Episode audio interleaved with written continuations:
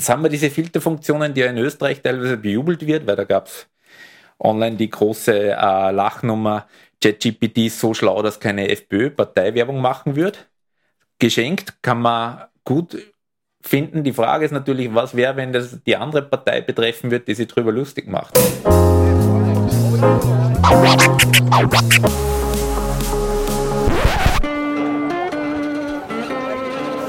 Liebe Hörerinnen und Hörer, herzlich willkommen im Zack Zack Nachtclub. Jeden Donnerstag ab 22 Uhr machen wir die Nacht zum Tag. Ungezwungen, persönlich und mit Open End. Schön, dass ihr heute dabei seid.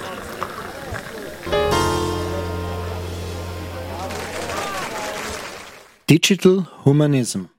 Der digitale Humanismus. Die Rettung vor einer Zukunft in der Matrix Liebe Hörerinnen und Hörer, diesem Thema stellen wir uns heute in der 68. Ausgabe des Zack-Tack Nachtclubs. Thomas Nasswetter begrüßt Sie wieder recht herzlich an Ihren digitalen Devices. Wird die Menschheit in Zukunft auf einen anderen Erlöser warten, auf einen Neo, der von einer Trinity und einem Morpheus unterstützt wird? Oder spielt sich die Evolution auf der Ebene der kognitiven Wesen überhaupt auf Siliziumbasis und nicht mehr auf Kohlenstoffbasis ab. Der Hype, der Ende letzten Jahres durch einen Chatbot namens ChatGPT ausgelöst wurde, wird von gar nicht wenigen Menschen als Durchbruch gefeiert, von anderen als Beginn des Endes der Menschheit gesehen. Bevor es soweit ist, wollen wir einen nüchternen Blick auf den Stand der Forschung werfen, nämlich auf den Teil, bei dem es sich um ethische und moralische Komponenten der Entwicklung von KI handelt. KI steht hier für künstliche Intelligenz. An der Technischen Universität Wien wurde 2019 das Projekt Digital Humanism, also digitaler Humanismus, ins Leben gerufen. Und darüber möchte ich mit einem der Beteiligten und Initiatoren reden, nämlich mit Magister Walter Palmetzhofer. Herr Palmetzhofer, stellen Sie sich bitte vor. Ja, hallo, Walter Palmetzhofer, komme ursprünglich aus Oberösterreich, war dann HTL für EDV-Organisation, war dann fünf Jahre lang in New York bei einem Internet-Service-Provider im Kulturbereich zu den Dotcom-Zeiten. Bin dann zurückgekommen nach Österreich, habe Volkswirtschaft studiert, war dann bei ein paar Startup-Buden, Glitschen mit dabei, selber dann einmal gegründet, mit dem dann nach Berlin gekommen. Dann ist das Geld ausgelaufen von der Startup Bude. Da ging es darum, Suchmaschinen zu machen für jeglichen Content, den man einmal gesehen hat. Und dann war ich oder bin noch immer teilweise in Berlin zu Themen offene Daten, Transparenz und wie geht man mit der sogenannten Digitalisierung Neuland um und wie kann man das eigentlich auch gestalten. Das ist mehr als teilweise ist Neugier getrieben, sich das anzuschauen. Was kann man mit Technik machen? Also ich finde das ja, nachdem es ja eher große und eine dystopische Einführung war. Spannend, wie man die einfach auch dann teilweise das anders sehen kann, was für schon auch gute Möglichkeiten uns die letzten technischen Errungenschaften geliefert haben, das wahrscheinlich die Generation vor uns nicht einmal ansatzweise denkbar war. Also wenn man so ein bisschen den, ihren Lebenslauf sich anhört, dann wird man das Gefühl nicht los, dass sie da wirklich an der Speerspitze von einer Entwicklung arbeiten. Was hat sie dann sozusagen bewogen, an diesem Projekt Digital Humanism teilzunehmen? Die große Verlockung oder Herausforderung oder das Interessante daran ist, dass die Themen aus meiner Sicht, die da liegen, die zu diskutiert werden würden, darunter fallen könnten. Ich glaube, der Begriff selber, was das alles umschließt, äh, ist sehr breit. Äh, wir haben einfach über jetzt die letzten Jahrzehnte Informationalisierung äh, von Bereichen. Es gab diesen schönen Ausdruck von The Software is eating the world. Das heißt, überall haben wir diesen quasi, ich sag, das ist vielleicht mein Hintergrund geschuldet, Datenlayer drüber, wo was abgebildet wird. Und wo die Frage ist, wie geht man mit diesen Datenlayer und der Interpretation und der dadurch entstehenden Abhängigkeiten ab? Und wer hat was davon? Und dann ist die Frage, wie weit sind wir jetzt als Gesellschaft, dass wir das sehen, dass es diesen gibt? Wollen wir den gestalten? Wollen wir das einfach laufen lassen? Und wo sind dann nur Spielräume? Weil es im, das heißt angefangen vom Privacy bis zu um Gestaltung in den Arbeitsmarkt, das wahrscheinlich jeden mehr oder weniger irgendwo betrifft. Teilweise ist es offensichtlich, teilweise ist es weniger offensichtlich.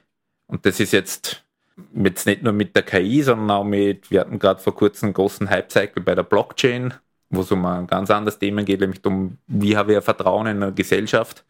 Die einen meinen hat, es wird die neue großartige Finanzwelt. Dann hat man ein Spektrum gegenüber von jetzt sage ich mal Kryptoanarchisten bis ultra hardcore Libertäre, die jetzt sagen, sprengen wir halt das Gemeinsame weg und wir machen einen technischen Lehr für ein gesellschaftliches Problem, was Vertrauen ist. Und ich glaube, die, die Diskussion darüber, wie man damit umgeht, was das bedeutet, das fällt für mich um diesen Begriff digitalen Humanismus mit dem Ziel, dass man A diskutiert und B schon schaut, da kann man jetzt dann diskutieren, was ein faires oder nettes oder gutes Leben für alle sein könnte. Und da kommt halt von klein auf immer Bildung als Teil dazu, damit man überhaupt die Welt verstehen kann, in die man reintrifft. Also wir können die meisten fast alle lesen und schreiben. Und jetzt sagen wir mal, alles Digitale bedarf eine gewisse Affinität, muss nicht mal sein, aber Grundverständnis zu Zahlen oder zu ein paar Sachen, wie der Computer funktioniert, damit man ein Gefühl bekommen kann, was dann wirklich die Auswirkungen sein könnten, weil sonst flutscht halt das komplett weg in den Gestaltungsmöglichkeiten und man ist halt dann nur mehr, was wahrscheinlich eh schon der Fall ist, aber der komplette Beifahrer oder Passagier in einer Sache, die abgeht. Und da reden wir jetzt nicht von der individuellen Ebene, sondern von Gebilden wie Staaten oder Europäische Union, die da Zuschauer wird. Sie haben jetzt da sehr viele Fässer aufgemacht, sozusagen. Äh, ich möchte trotzdem noch, damit wir so ein bisschen uns auf eine Grundlage auch bewegen und damit da unsere Hörerinnen und Hörer ein bisschen verstehen, worüber wir versuchen zu reden, wie würden Sie den Stand von KI, also künstlicher Intelligenz oder Artificial Intelligence, also AI, derzeit einschätzen? Was ist da Ihre persönliche Sicht drauf? Ja, wir sehen jetzt, oder können das nachvollziehen, was teilweise eben wegen Hype-Cycle angesprochen waren, Vorankündigungen war, wie jetzt Programme in die Liga kommen, dass sie A gleichwertig agieren oder nicht mehr unterscheidbar sind vom Menschen, beziehungsweise teilweise äh, schon in Teilbereichen besser sind. Und dann kommt die große Frage, wenn sind solche Systeme so gut, dass sie quasi allgemein anwendbar besser performen als äh, Menschen und was hat das dann für Auswirkungen auf die Teilbereiche einer Gesellschaft? Also das heißt, Ihrer Meinung, und Sie haben es vorher schon angedeutet, sind wir schon sehr, sehr weit und letztendlich geht es darum, eine Art Kontrolle auf menschlicher Seite zu behalten. Kann man das so sagen? Also mit weit ist natürlich jetzt schwierig, da gibt es auch verschiedene Meinungen, wie man das einschätzt, aber manche Sachen macht halt der Computer per se schon relativ saugut weit besser als der Mensch. Das heißt jetzt Bereichen von Bilderkennung. Äh, wir sehen auch zum Beispiel mit, dass wahrscheinlich ein autonomes Auto mittlerweile jetzt schon passabel fährt wie der Durchschnittsösterreicher, würde ich mal behaupten. Mit dem Fakt, dass Österreicher teilweise betrunken fahren, aber geschenkt. Und die, die, die, die, wie soll ich sagen, autonomes Fahren ist, weil da dann genau die Frage kommt, wie geht man damit um, wenn dann so ein Auto einen Unfall hätte, den es nicht machen hätte sollen und wer ist dann quasi mitverantwortlich, wenn es nur Verantwortung gibt, dass der Unfall passiert ist. Das ist, deswegen finde ich, glaube ich, immer ein gutes Beispiel, weil das versteht nur jeder, was passiert mit einer KI. Es gibt andere Bereiche, wo die KI Ratzeputz-Sachen macht, wo wahrscheinlich die Ebenen drüber sind, damit man nicht gleich auf Anhieb sieht, wie großartig oder jetzt im positiven Sinn oder wie, wie großartig die Bedrohung für einen Arbeitsmarkt oder für eine Umschichtung im Arbeitsmarkt dann das sein wird. Wir sind ja heute an einem Punkt, wo jedes Schachprogramm auf einem Handy oder auf einem Tablet in der Lage ist, den heutigen regierenden Weltmeister, den Magnus Carlsson, zu schlagen. Ja. Das ist ja dann nur eine Frage der Zeit, bis sozusagen die KI, wie auch immer die aussehen wird, dem Menschen an vielen Stellen in seinen kognitiven Leistungen überlegen sein wird. Da ist nur die Frage, wann das passieren wird. Die entscheidende Frage ist aber, wie müssen da die Regeln aussehen? Und da sind wir ein bisschen beim digitalen Humanismus. Da steht bei Ihnen auf der Website, es steht auf Englisch, ich habe es jetzt aber übersetzt, digitaler Humanismus, ein konstruktives Bemühen. Digitaler Humanismus geht von einem positiven und konstruktiven Blick auf digitale Technologien aus. Wir können Informations- und Kommunikationstechnik viel besser gestalten als das, was heute existiert. Können Sie uns da erklären, was das ungefähr bedeutet? Also jetzt in meinem Verständnis runter, und das ist ja noch vage und offen beschrieben, weil die Themen so komplex sind und es eben keine, sagen wir, eindeutige klare Aussagen dazu geben sollte, außer dass man wahrscheinlich einmal sich darauf einigen könnte, man will das nur steuern. Es gibt natürlich Leute, die sagen, das wird extern geregelt. Ich bin da schon noch ein Fan von das, dass man in gewissen Sachen eingreifen kann und Forderungen aufstellen kann. Und da gibt es ja geschichtlich Beispiele, wie neue Techniken oder Regulative gemacht worden sind, die damals noch nicht vorstellbar waren. Das war zum Beispiel der Sicherheitsgurt im Auto. Da gab es von VW damals in den 70er Jahren noch Gegenwerbungen, dass das quasi fürs Geschäft schlecht sein wird. Heute reden wir über einen Sicherheitsgurt, ist Standard, weil man auch weiß, dass äh, für die eigene Gesundheit gut ist. Und ich glaube, so kann man dann Sachen, die in der Kernmaterie dann komplexer sind, weil es in den Maschinenraum reingeht, weil es auf eine Datenebene runtergeht, wo man dann diskutieren muss oder sollte, woher kommen die Daten, wem gehören dann die Daten, wie werden die Daten interpretiert? Und was ist dann die Interpretation von den Daten, was sagt das wieder aus? Also wir haben ja jetzt immer relativ schnell Sachen, die irgendwer, sagen wir mal, raushaut, weil es die Dringlichkeit erfordert. Und dann keiner redet darüber, wie kommt man zu den Aussagen, die dann Sachen macht und die Diskussion darüber, wo diese ganze Digitalisierung unter Anführungszeichen, dieses Neuland, Auswirkungen hat auf die Gesellschaft, die, sei es jetzt da Finanzierungsprobleme für einen Sozialstaat sein können, Vertrauensverlust in Institutionen sein können, die Gesellschaft quasi, was immer wie sie vor war, aber vielleicht auch mehr attackiert von einer anderen Seite und wo habe ich Machtverschiebung. Also wenn wir jetzt über KI reden, ist eine der großen Sachen, wir haben jetzt Systeme am Laufen, jetzt in den Medien bundelt gerade dieses ChatGPT, das gehört einer quasi Firma, die haut das hin.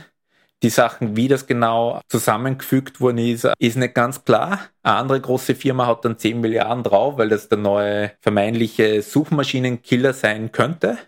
Die 10 Milliarden sind relativ ein kleiner Betrag für die Firma, weil die so viele Gewinne hat über die Zeiten. Äh, und im Effekt geht da unter das teilweise von einem ChatGPT die Sachen, die da drinnen sind, vom Menschen wieder kreiert worden sind, was uns verkauft worden sind, dass die schon von einer Maschine gemacht worden sind. Also sind anscheinend in Kenia Leute schlecht bezahlt worden, weil es Kenia ist, damit sie diese, diesen Filterfunktionen einbauen. Jetzt haben wir diese Filterfunktionen, die ja in Österreich teilweise bejubelt wird, weil da gab es online die große äh, Lachnummer, ChatGPT ist so schlau, dass keine FPÖ-Parteiwerbung machen wird. Geschenkt kann man gut finden. Die Frage ist natürlich, was wäre, wenn das die andere Partei betreffen wird, die sich darüber lustig macht. Und die Fragestellung, wie gehe ich damit um, dass dann eine Maschine, aus welchen Gründen auch immer, das weiß man nicht, ist das jetzt dann, irgendwo haben wir Blacklist gehabt, gehen die durch, welche Namen, darf man nicht sagen, ob das jetzt Trump, FPÖ oder wen immer ist, oder irgendwelche äh, geschichtlichen Sachen mit der, mit dem Kontext, dass da verschiedene Beziehungen zum Thema geben könnte, bis auf die Krönung, wo die Maschine nicht mit kann, was ist dann Humor oder was lasse ich dann als äh, freie Meinungsäußerung, wie man immer die dann auch definiert, zu.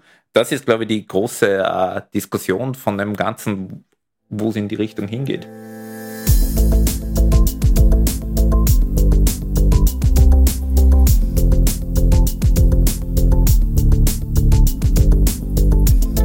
Die Ursprünge der Intelligenzmessung lagen in der Untersuchung von Kindern und ließen sich nicht so ohne weiteres auf Erwachsene übertragen.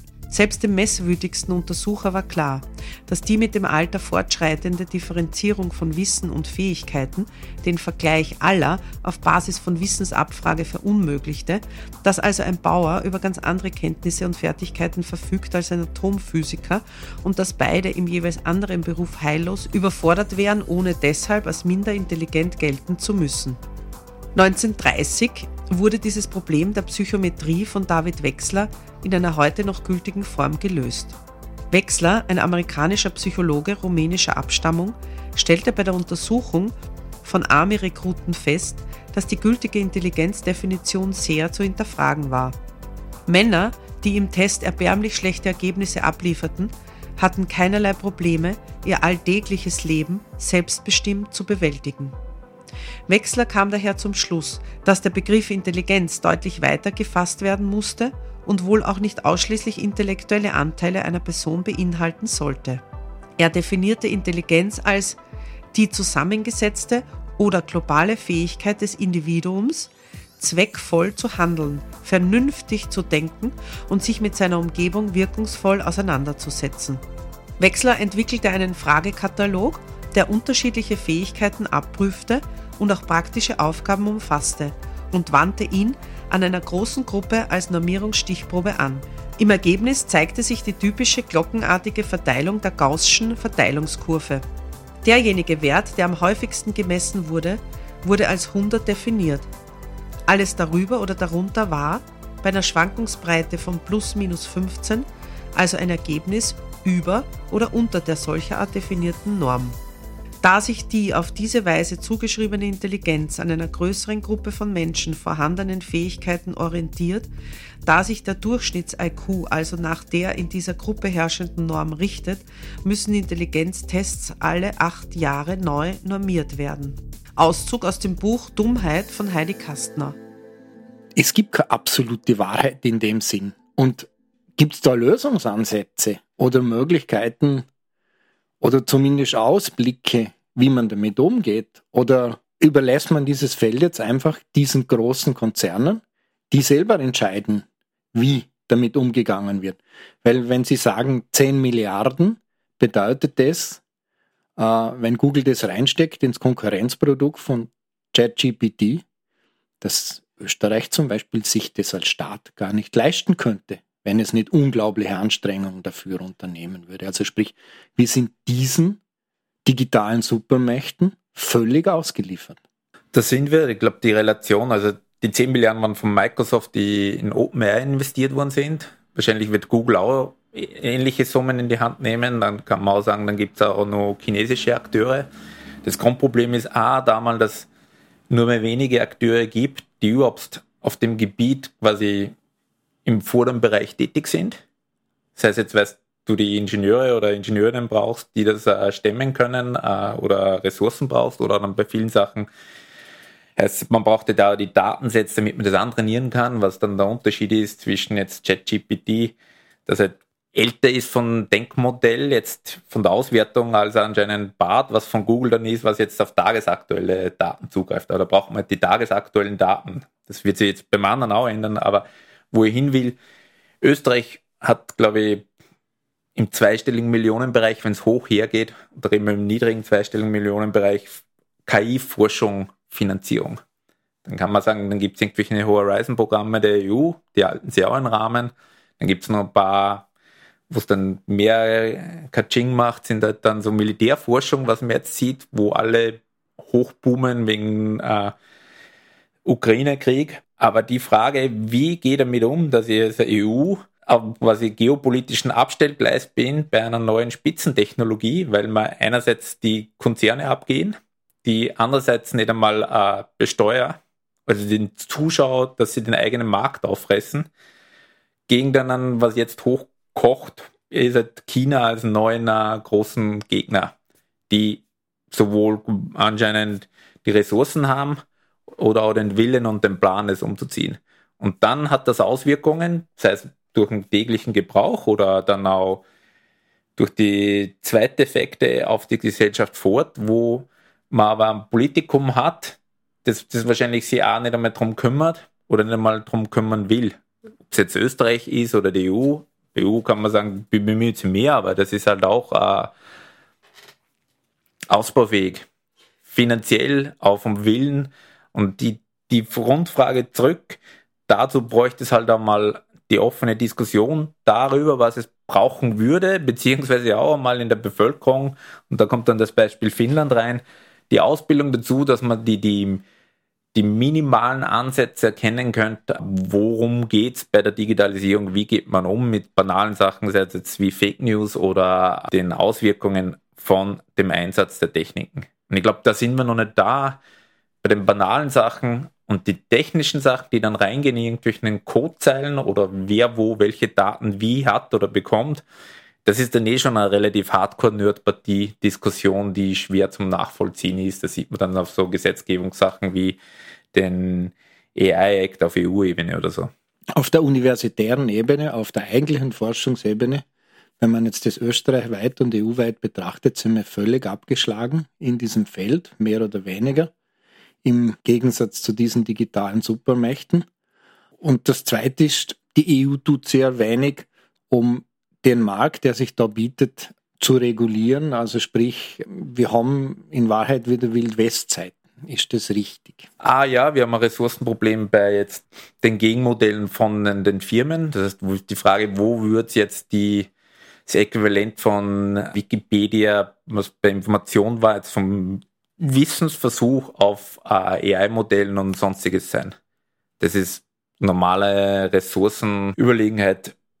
Die EU bemüht sich schon, das ist halt die Frage, so eine Regulierung von solchen Themen ist halt aus diversen Gründen, glaube ich, hoch komplex und schwierig. Also wir haben das gesehen bei der Datenschutzgrundverordnung, die teilweise in guten Absichten äh, 2018 äh, was auf die Beine gestellt hat, was man begrüßen kann, die aber dann auch Nebeneffekte gehabt hat, wo dann halt auch wieder Interessen eine Rolle mitgespielt hat, wo es klar war, dass eben genau die großen Player dieses Tool sehen, um andere zu nerven weil die Ressourcen dafür haben, damit da umgehen. Und dann die, das Nerven ist dann quasi, oder wo es dann hochkocht ist, wenn der lokale Blumenladen oder Sportverein Probleme hat, wenn irgendein geschistig geschast in Newsletter.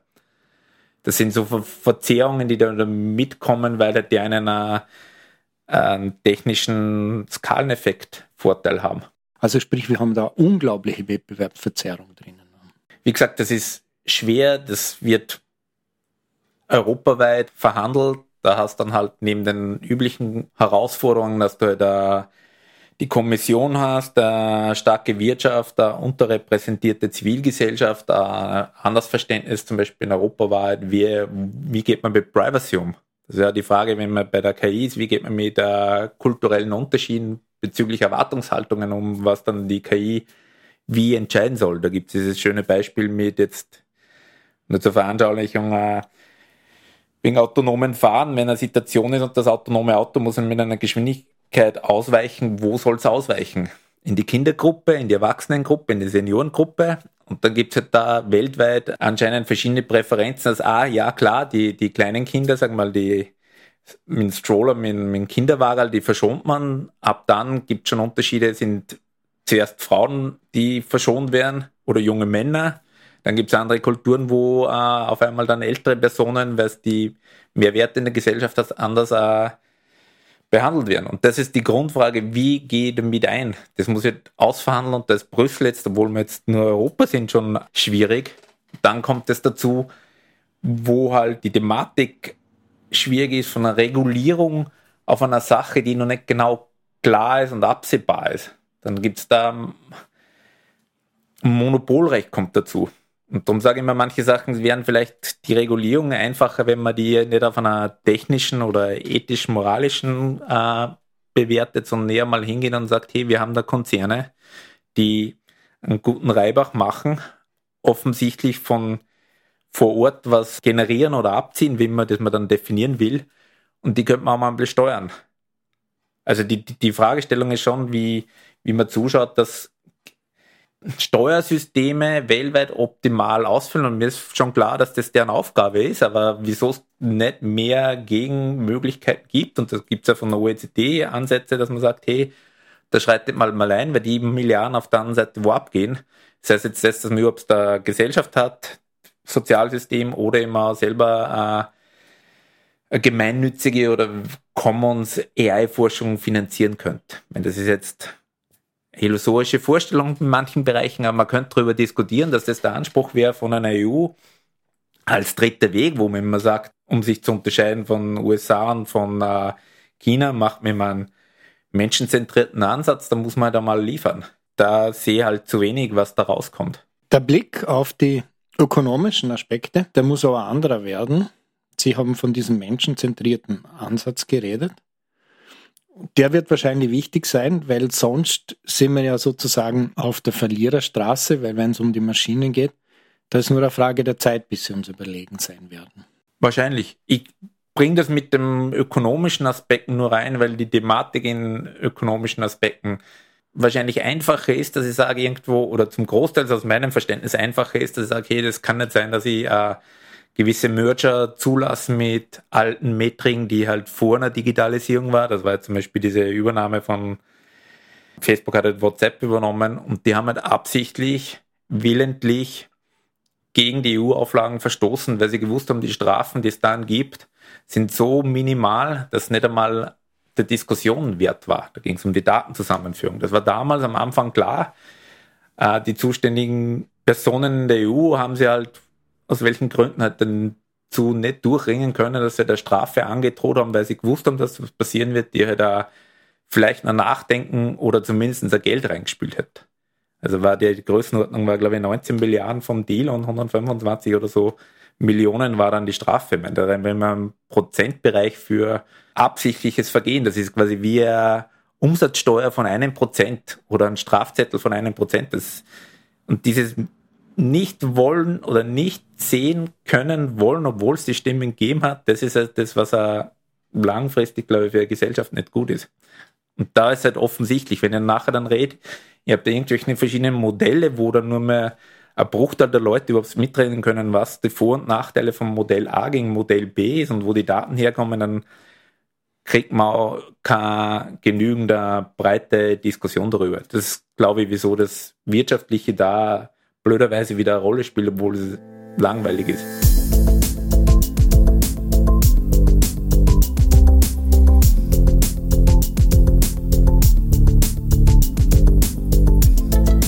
Die Kernforderungen des Wiener Manifests für digitalen Humanismus verfasst im Mai 2019.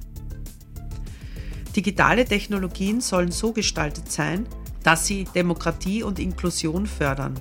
Dies wird besondere Anstrengungen erfordern, um derzeitige Ungleichheiten zu überwinden und das emanzipatorische Potenzial digitaler Technologien zu nutzen, um damit unsere Gesellschaft inklusiver gestalten zu können.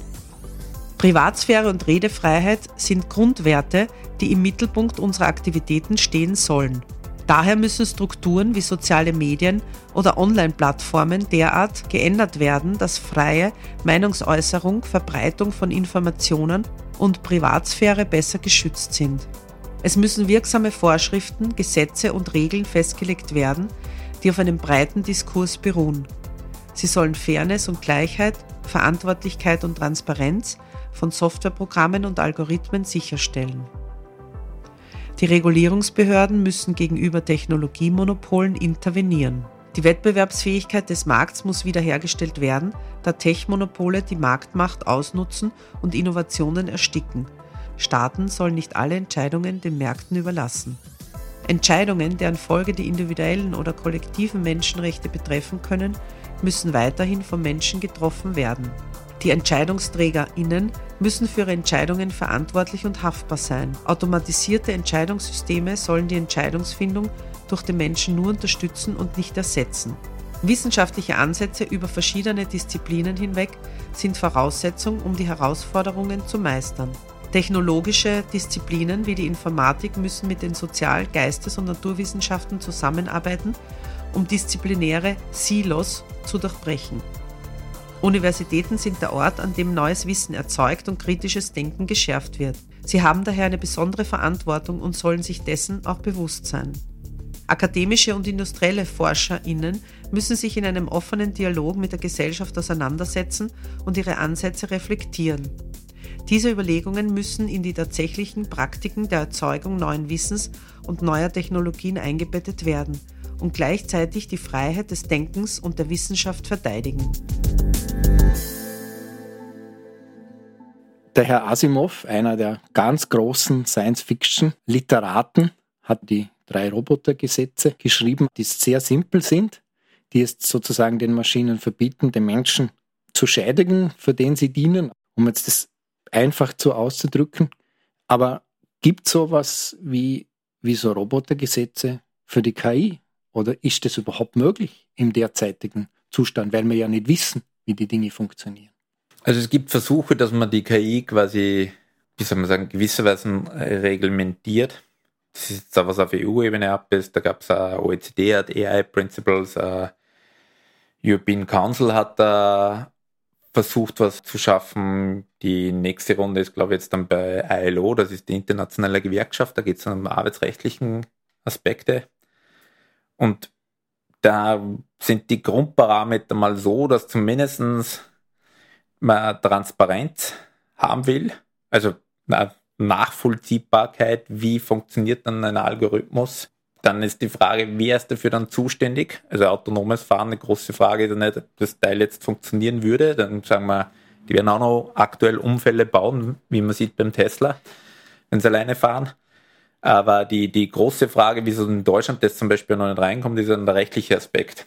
Wer ist dann für einen Unfall X, wenn der Kamerasensor einen Blödsinn geliefert hat, dafür zuständig? Ich glaube, die, die, die jetzt ohne großartige KI hat man das mit dem Boeing-Fall super gesehen, wo die Maschine runtergestürzt ist, weil die Sensoren die falsche Steigungswinkel anzeigt hat, wo dann halt eineinhalb Jahre lang die, glaube ich, das Modell oder mehr nicht fliegen hat können. Und das waren jetzt nur, aus meinem Verständnis, normale Softwareparameter, wo man weiß, da geht was rein und am Ende kommt dann ein konstantes Ergebnis auf der anderen Seite raus. Also weil das einfach auch nur vorgeschriebener Prozess ist, was zu tun ist. Wenn jetzt das Ganze dann kommt mit, man schiebt was rein und man weiß nicht, was auf der anderen Seite rauskommt, dann kann man nur versuchen, dieses einzudämmen und nachvollziehbar zu machen, wo sind da die Stellschrauben so weit wie möglich das ist. Und die Frage ist ja auch dann, wo brauche ich dann wirklich die Sachen oder wo kann ich diesen mitdokumentieren, dass eingesetzt worden ist und wo können halt Nachteile entstehen. Da muss ich ja sagen, bin da selber dann teilweise ein bisschen pessimistisch, wenn ich mir anschaue, wo aus der bisherigen jetzt der regulativen Seite das dann im Nachhinein möglich sein soll, das durchzuziehen. Das kann schon kommen, dass sie das dann in den nächsten Jahren mal durchsetzt. Aktuell ist das halt der Wilder Westen. Jetzt haben wir aus, sagen wir mal, europazentrierter Sicht von den Römern her bis heute zweieinhalbtausend Jahre Rechtsgeschichte. Wir haben jetzt aber nicht zweieinhalbtausend Jahre, um uns sozusagen mit diesem Thema AI auseinanderzusetzen. Es gibt Ansätze, das haben Sie schon gesagt. Aber wie müsste Ihrer Meinung nach eine vernünftige Entwicklung, wie könnte die da stattfinden? Der eine große Aspekt wäre mal die Transparenz zu versuchen. Und dann ist der eine Inputfaktor wäre mal schon zu wissen, wo welche Daten wie wohin fließen. Und im Gegenzug nämlich da äh, zu sagen, hey, wir als Gesellschaft haben schon äh, ein Mitspracherecht, wenn wo Daten generiert oder verwertet werden. Da gab es jetzt ganz banal die Themen, äh, wenn jetzt eine große Firma in eine Stadt kommt, sei es jetzt Vermieter von äh, Wohnungen wie Airbnb oder Uber und die verwendet quasi eine städtische Infrastruktur, sei es jetzt die Straße oder die, die Vermieter profitieren dafür, dass es öffentlichen Verkehr gibt, die dann im Wettbewerb weniger Abgabe zahlen als die, die das professionell machen. Das ist ja dann die Absurdität, die da ausblendet wird. Weil irgendwo muss ja dieser Mehrwertprofit herkommen. Und wir können sie nicht einmal darauf einigen, mit diesen Firmen, die werden, wenn man statt des Gemeinschaftsgut sieht, was abschöpfen, dass man die Informationen wenigstens zurückbekommt. Und ich glaube, anhand von dem einfachen Beispiel wäre es auch äh, durchaus andenkbar, dass man Firmen im Entstehungsprozess, wenn sie eh schon so wenige sind, auch mehr äh, sagt, was muss der Feedback zurück sein von, an die Gesellschaft von den Modellen, wo kann ich reinschauen, wenn ich noch reinschauen kann. Also wenn es eher komplette Blackbox ist, was es zum Teil gibt, dann ist es eher hinfälliger. Wenn ich bei manchen anderen Systemen wie der Medizin bin, dann muss ich die ja per se zertifizieren. Dann ist nur die Frage, gebe ich irgendwann einmal der KI mehr, traue dir mehr zu als eine Person, die jetzt, sagen wir mal, ein paar Jahre lang auf einer Universität studiert hat und irgendwo dann nur einen anderen Abschluss gemacht hat bei einer Bewertung. Und dann wird es wahrscheinlich so sein, dass die, die meisten Leute da sagen, ja, da vertraue ich auf einen Computer mehr. Das jetzt dann sinnvoll ist oder nicht, sei dahingestellt. Aber die, die Rückeinforderung von Firmen, die vor einer Entwicklung steht, das könnte man machen. Also es ist ja kein Naturgesetz, dass jetzt anderes Beispiel, wenn wir vorher drüber gesprochen haben, äh, Patente für äh, Impfungen, wo der Staat mitzahlt, weil es eine Krise ist und dann die Firmen im Nachhinein äh, nur den großen Reibach davon machen und keiner mehr sich darum kümmert, trotz vollmundigen Ankündigungen Anfang 2020, dass ihm sehr wohl die Impfungen für den globalen Süden äh, dann zugänglich sein sollten ohne Patente. Und wir nie mehr die Frage stellen, Indien zum Beispiel im, gibt er bei Medikamenten, schenkt sie da nichts und man produziert Medikamente, weil sie es für die Bevölkerung brauchen, weil sie die europäischen oder westlichen Preise nicht zahlen können, weil sonst dort Leute sterben. Und wir sind jetzt mittlerweile in ein System gefangen, wo man das äh, der Usus ist, Großteil der Bevölkerung akzeptiert, ja, wenn der Profit da sein muss, dann muss halt da sein, auch bei Medizinprodukten. Man muss das auch da diskutieren, was will ich denn als Gesellschaft haben? Wie geht er mit um? Und wenn ihr dann sagt, es ist doch nicht gut, dass ich den Profit höher stelle als auch die Lebensqualität, jetzt äh, nämlich reale gesundheitliche Lebensqualität und nicht, äh, sag ich mal, der Streuselkaffee in der Früh hat dann äh, was Design nicht schön. Äh, den gleichen Ansatz muss ich bei der KI oder bei der, was die Auswirkungen dort sind. Aber ich kann das Problem nicht wegverlagern von Gesellschaft in dieses technische Detail, wo ich dann sage, ja, da müssen wir irgendwie über Feinheiten in der Technik reden. Und uns geht aber der Unterbau ab. Also wir haben immer dann die, die, diese, was bei Asimov spannend ist, das sind jetzt drei banale, einfache Gesetze. Die könnte man anwenden, wahrscheinlich die ausformulieren, das ausformulierbar ist, ist schwierig. Aber Firmen haben ein Interesse daran, dass sie äh, Regulative so komplex machen, dass sie nicht nachvollziehbar sind, damit sie in dieser Komplexität die Schlupflocher haben. Also das hat man in der Finanzkrise gesehen, das waren halt dann irgendwie so zwei, teilweise über 2000 Seiten Regulative wie irgendein Financial Act, den keiner mehr wirklich verstanden hat, außer ein paar Spezialisten, die dann genau gewusst haben, wie sie Sachen umgehen können, wo sie in den 70er Jahren noch so idioteneinfache Regelungen gegeben haben, wo quasi Firewalls zwischen verschiedenen Abteilungen in Banken sein haben müssen. Punktum. Hausregel war, oder ich bringe das Beispiel gern, es war irgendwann einmal klar, dass wenn sie wer ein Haus kauft, gewisse äh, Anzahl von Jahren für einen Hauskauf arbeiten muss, damit sie es leisten kann. Man hat gewusst, was das Einkommen circa ist, man hat gewusst, was das Haus circa kostet und dann hat man circa gewusst, geht es das aus oder geht es nicht aus. Dann kam man irgendwelchen Schlauberger auf die Idee, man hat halt der Film Financial Engineering drauf mit irgendwelchen komplexen Formeln, verschleiert das dreimal, verscherbelt das viermal, macht dann halt die zweite Ableitung davon und sagt dann, das Produkt ist äh, mündelsicher. Und das war nichts anderes, als dass man einfach mit so viel Komplexität das drüber haut und jeder sagt, das ist toll, weil das jetzt jetzt neue äh, Innovation im Finanzsektor und im Endeffekt war die alte Daumenregel, die vielleicht irgendwie ein paar Jahre drunter oder drauf äh, daneben gelegen ist, äh, hundertmal stabiler. Und alle sind in diesen Technikglauben reingesaust, wie toll die neuen Formeln jetzt sind. Und da reden wir jetzt nicht über die, die Belegschaft, die irgendwie beim Wirtshaustisch sitzt, sondern das war halt die Finanzelite. Ob die jetzt dann aktiv mitgespielt hat oder wirklich dran glaubt hat, das sei mal dahingestellt. Aber das ist halt die, die Analogie, ein bisschen Bachen vielleicht, aber mit der KI haben wir die gleiche Problematik. Also es gab ja auch äh, trotz aller jetzt großartigen Fortschritte, muss man sagen, ist auch äh, teilweise noch sehr underperforming, äh, sei es jetzt bei Spam-Erkennung, äh, welche schwachsinnige Werbungen man noch immer anzeigt kriegt, wo eigentlich Facebook seit zehn Jahren verspricht, sie haben äh, unser eh unser Gehirn, unser Bewusstsein schon exploited äh, und spielt dann nur mehr die Werbung rein, die du sehen willst. Also ich kann da Fälle sagen, wo ich mir 23 wieder denke, das fühlt sich an wie die Nullerjahre im Internet.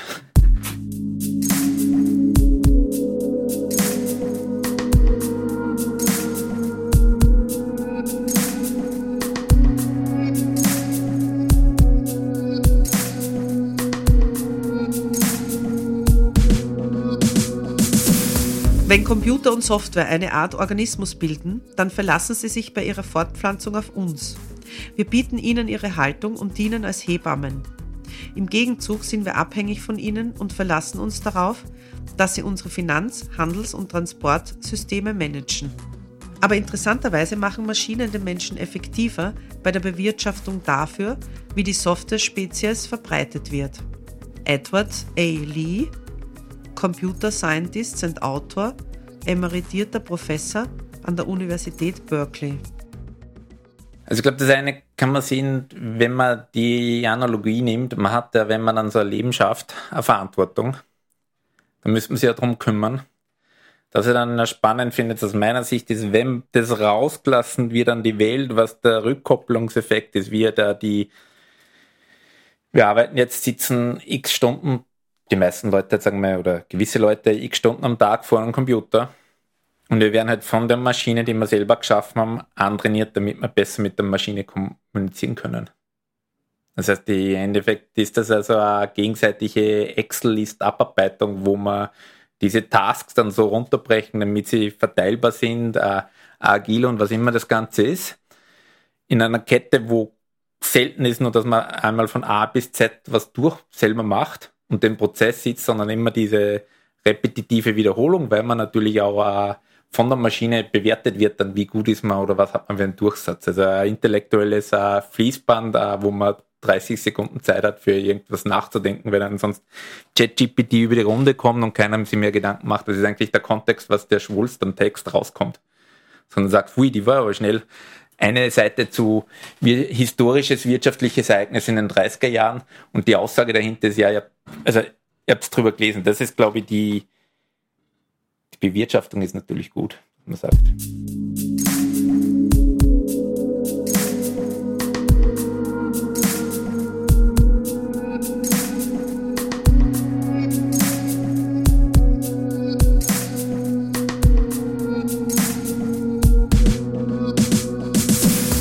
Es ist schwierig, rigoros zu sagen, ob eine Maschine wirklich weiß, denkt und so weiter, weil wir diese Dinge nur schwer definieren können.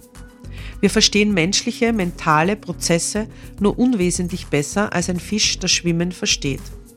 John McCarthy, Erfinder von Lisp, einer Programmiersprache für die Verarbeitung symbolischer Strukturen, die im letzten Jahrhundert vor allem in den USA die Standardsprache für KI-Anwendungen war. Ein alter Fisch schwimmt in einem Wasser, trifft zwei junge Fische und fragt die zwei junge Fische, äh, wie ist das Wasser? Und die zwei junge Fische sagen dann so, was ist Wasser? Und das ist jetzt ohne sämtliche IT, glaube ich, das Grundproblem, an dem wir kämpfen. David Foster Wallace, gibt es ein Video dazu, äh, eins der schönsten Sachen, die darum geht, wie man sich dann quasi ein anderen Menschen, dessen Lebenssituation nachvollziehen kann. Super Rede, glaube neun Minuten lang. Geht darum, wie dann eine Person im Supermarkt quasi keine Nerven mehr hat, weil einfach für die Person der Tag einfach gerade nicht optimal läuft und die andere Person, wenn er das dann einschätzen kann, vielleicht gibt es eine Person, die gerade einen blöderen Tag hat. Und das ist, bringt dann, glaube ich, wieder zurück, wie, wie, wie, wie, oder was ist das Humane, wie geht man Digitale um mit einem, in einer Gesellschaft, dass man den anderen diesen Platz noch zulässt, auch wenn man verschiedener Meinung ist. Ich meine, es kommt ja dann bei diesem Wasserding mal dazu, dass man mittlerweile, man sagt immer in Amerika hat man diese zwei Blasen, die nicht mehr miteinander reden können. Es sehen Österreich auch Tendenzen, dass das halt auch sie zunimmt. Dass man sich immer darauf einigen kann, was als Fisch, dass man im Wasser ist und dass man gutes Wasser brauchen.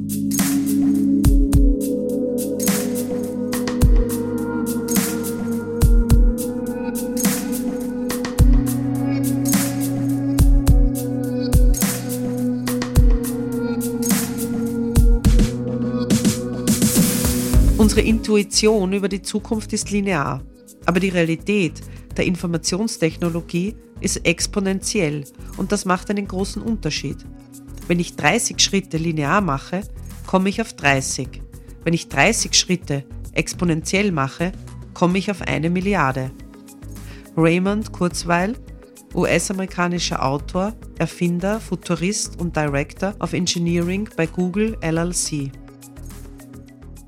Wir hatten das ja live zu sehen äh, mit Corona, das exponentielles Verständnis für die Mehrheit der Menschen nicht funktioniert. Also wir hatten 2020 einen Schnellkurs, das, was wir in der Schule gelernt haben. Dann haben wir im Herbst 2020 die Wiederholung von dem Schnellkurs gehabt, das exponentielles Wachstum ist, wenn man sich an die Kurvendiskussion erinnern kann. Dann haben wir 2021 nochmal äh, die gleiche Kurvendiskussion gehabt. Und das hat halt nie wirklich gefruchtet, jetzt nur vom, vom Verständnis unabhängig, was die Virenzahlen sind. Was ich damit sagen will, wir haben jetzt mit der KI dieses Wachstum, wenn man halt so Verdoppelung hat, es gibt dieses schöne Beispiel wie eine Verdoppelungsrate beim Glas, wenn sie es anfüllt und es braucht eine Stunde und jede Sekunde verdoppelt sich, wann ist das Glas dann halb voll, dann kommen halt die wenigsten aber intuitiv drauf, dass es eine Sekunde vor der Stunde ist. Jetzt haben wir bei der KI ähnliche Fortschritte, nicht, nicht Verdoppelungsraten in Sekunde, aber jetzt Thema Deepfake ist halt, wenn es dann den exponentiellen Prozess gibt, dann haben wir halt quasi Deepfakes bis wahrscheinlich so 90, 95 Prozent Perfektionismus. Äh, sagt nur jeder, haha, dass jeder pixelt was. Wenn das von 99 auf 100 Prozent raufspringt, dann ist das halt nicht das eine Prozent, das den Unterschied macht, sondern eigentlich die 100 Prozent, die den Unterschied machen, weil dann ist es für einen Mensch nicht mehr unterscheidbar. Und dann haben wir ein Problem in einer Gesellschaft, wie gehen wir um mit, mit, mit Deepfakes, wo ich dann nicht mehr weiß, hat das jetzt Politikerin oder Politiker gesagt, war das kriegsentscheidend, war das nicht, wo stehen wir da? Und die, diese Kurvenverständnis, das, ich sage meistens so ein Verständnis, dass man es nicht versteht in der Breite, weil das glaube ich nicht intuitiv ist, ist einer der, dieser brutalen Faktoren. Wir haben angefangen, auch jetzt im positiven Sinne, wenn man sich Solartechnik anschaut, wo die, der Preisverfall herkommt und wie gut die Outputleistung ist von einer sau coolen Technik, dass man halt über die Sonne Strom produzieren kann, das halt exponentiell dahin rauscht. Also kann man auch positiv sehen, aber die, die ist für einen Mensch, glaube ich, habe ich auch selber damit, weiß ich zwar, dass das exponentiell ist, aber vom Bauchgefühl her, glaube ich, werde ich mein Leben lang nie das so raushauen können. Das heißt, wir werden unser Bauchgefühl noch ein bisschen verändern müssen, wenn wir damit umgehen wollen. Naja, die Frage ist, das war davor die, die, die, die spannende, kann man das Bauchgefühl ändern? Also wir, wir, wir haben die, die Herausforderung, dass wir nicht wissen oder nicht wissen, wir wissen wenig, wie unser Gehirn funktioniert.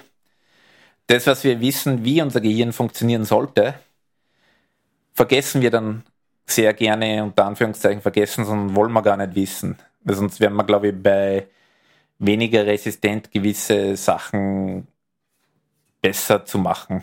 Dass jetzt der Alkoholkonsum oder Rauchen ganz banalen ist, bis zum äh, der Klimakrisenherausforderung, wo wir wahrscheinlich eben exponentiell wissen, es ist jetzt keine exponentielle Kurve, aber wir wissen exponentiell, da geht was, wenn die Kipppunkte eintreten, geht was schief, könnte was schief gehen.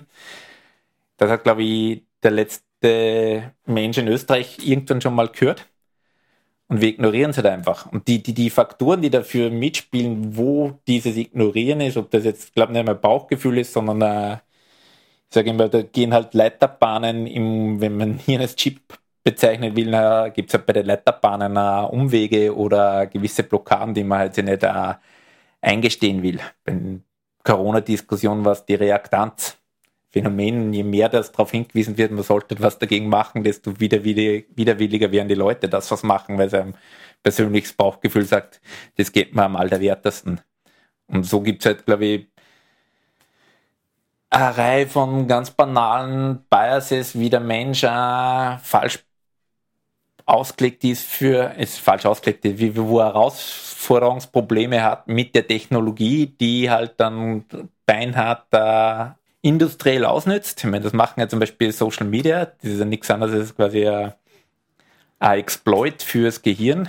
Wie kann ich die Leute zur Interaktion äh, herausfordern, wo sich halt die Gesellschaft daran beteiligt? Also es bricht ja runter über, ich hau da ein Clickbait raus bei Medien oder die, die, die nächste Schleife, denn ich muss ja so einen Schwachsinn sagen, damit ich dann wieder vorkomme, damit ich im Diskussionsthema bin. Und das zu unterbrechen ist halt ein Trainingssache wahrscheinlich vom Bauchgefühl.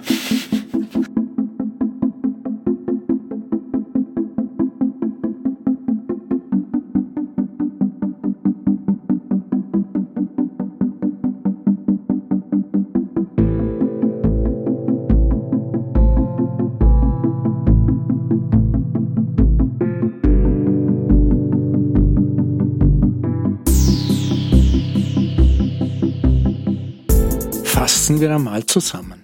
Es braucht bei KI die Möglichkeit des Eingreifens von außen und damit Regulative, die man sich vielleicht bisher noch nicht wirklich vorstellen kann, die aber trotzdem geschaffen werden müssen. Vielen KI-Firmen gelingt es im Moment immer mehr, sich in komplexe Regulative zu flüchten, die es Spezialisten erlaubt, die Ziele dieser Regelungen legal zu umgehen.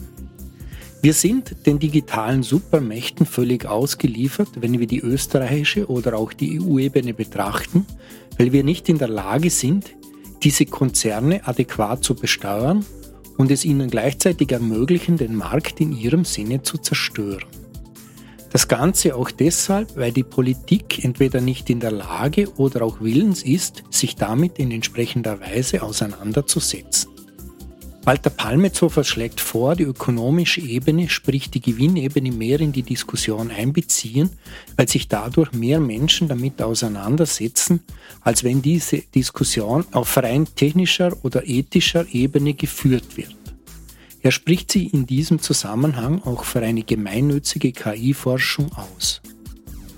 Wir als Gesellschaft haben ein Mitspracherecht, wenn Daten irgendwo hinfließen, generiert oder verwertet werden.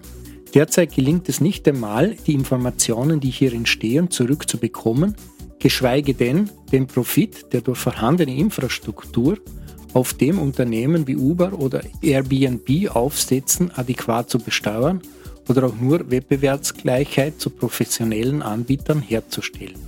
Auch fehlt es an tatsächlicher Transparenz bei den Anbietern in Sachen Daten. Diese muss dringend eingefordert werden.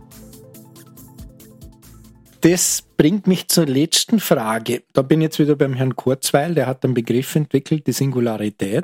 Das ist der Punkt, wo die Maschine dem Menschen überlegen ist. Sie haben das wunderbar geschildert vorher, dieser Übergang von 99 Prozent auf 100%. Prozent. Jetzt meine Frage, da geht es jetzt nur um Ihre persönliche Sicht. Wann glauben Sie, wird dieser Punkt ungefähr erreicht sein? Da gibt es ganz verschiedene Schätzungen.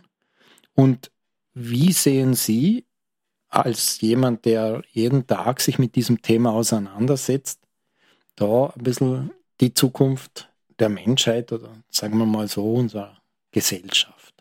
Das ist natürlich jetzt eine große Frage. Ah, zur Prognose habe ich, das ist nicht mein, wie heißt es so schön, nicht mein Pay-Grade.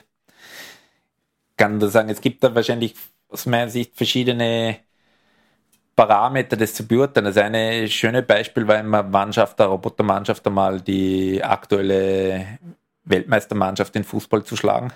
Da waren die Prognosen so irgendwie um 45. Da glaube ich persönlich, dass, wenn man sich anschaut, was so Boston Dynamics oder KUKA oder wer immer in, auf die Ebene macht, dass die balltechnisch, kann ich mir vorstellen, dass das schneller geht. Unter 20 Jahre wenn das, sagen wir, relativ banal ist, dann Ballbeherrschung, jetzt unter Anführungszeichen banal. Ballbeherrschung, mit, mit, mit, mit, dass man da härter schießt und besser trifft als uh, die Weltbesten. Ich glaube, da, da, da, da sind wir vor 45 dabei. Dann bei dem bei der KI wird es dann irgendwann mal die Frage sein, wer bewertet das dann?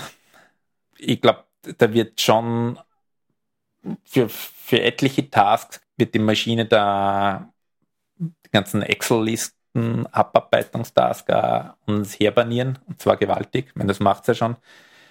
Die spannende Frage ist, wann sind die Maschinen und so weiter, dass sie sich dann selber quasi, wenn wir vorher bei der Hebamme waren, reproduzieren? Und wie gehen sie dann mit um? Haben sie dann den, sind die dann, ist die Singularität so weit, dass sie dann überhaupt Gedanken macht, dass die dann ein Kollektiv sind wie die bei Burgs? Und wie formulieren sie das dann aus? Also das eine ist ja, dass, dass man eine Maschine hat, die perfekte Haushalts Hilfe ist im Sinne von äh, Staubsauger Advanced, der dann auch mal äh, die Waschmaschine bedienen kann und äh, die Katze füttern und die Katze kraulen und die Katze ist dann glücklich mit dem Roboter, wenn man selber keine Zeit mehr hat. Das kann man ja positiv sehen, wenn man Katzen nicht mögen sollte. Aber die, die ich glaube, die, die, der tue ich mir schwer, wo dieser Zeitpunkt dann genau ist, dass ich mir denken würde, jetzt haben wir eine Maschine, die die ja mir überlegen ist, wo ich mir denke, Wahnsinn, die ist jetzt äh, nämlich in der Betrachtung dann besser oder spannender als ein, ein Mensch. Das wäre für mich das Kriterium. Dass ich mich jetzt so wie in einem Gespräch mit der Maschine unterhalten könnte und man denkt, da ist halt auch irgendein